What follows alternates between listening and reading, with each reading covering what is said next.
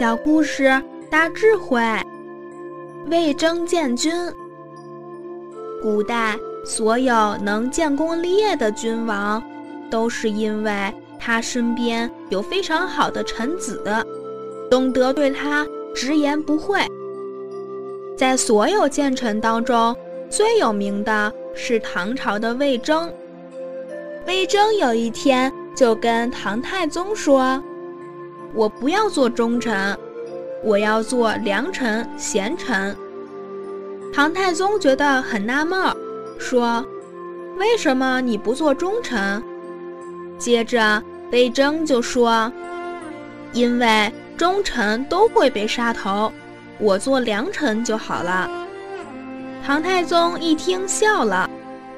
可是唐太宗是聪明人，他一边笑一边想。忠臣都被谁杀的？暴君杀的。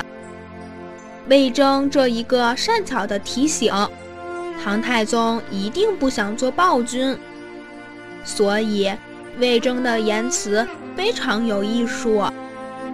这样一叙述，已经把他的命保住了。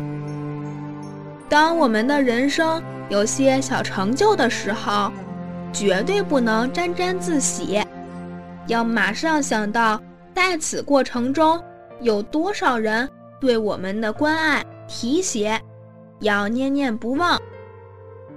当人能处处怀念别人的恩德，绝对不会功高我慢，他会用一种谦卑感恩的心去为人处事。也由于他懂得谦卑感恩，他的事业。才不会衰败下来。当魏征去世的时候，唐太宗哭得很伤心。他说：“我有三面镜子，以铜为鉴，可正容颜，正衣冠；以史为鉴，可知兴替；以人为鉴，可明得失。用铜镜来关照自己。”可以看到自己有什么不正之处，以历史来见证照查自己的作为，可以知道我这个做法是兴盛还是衰败。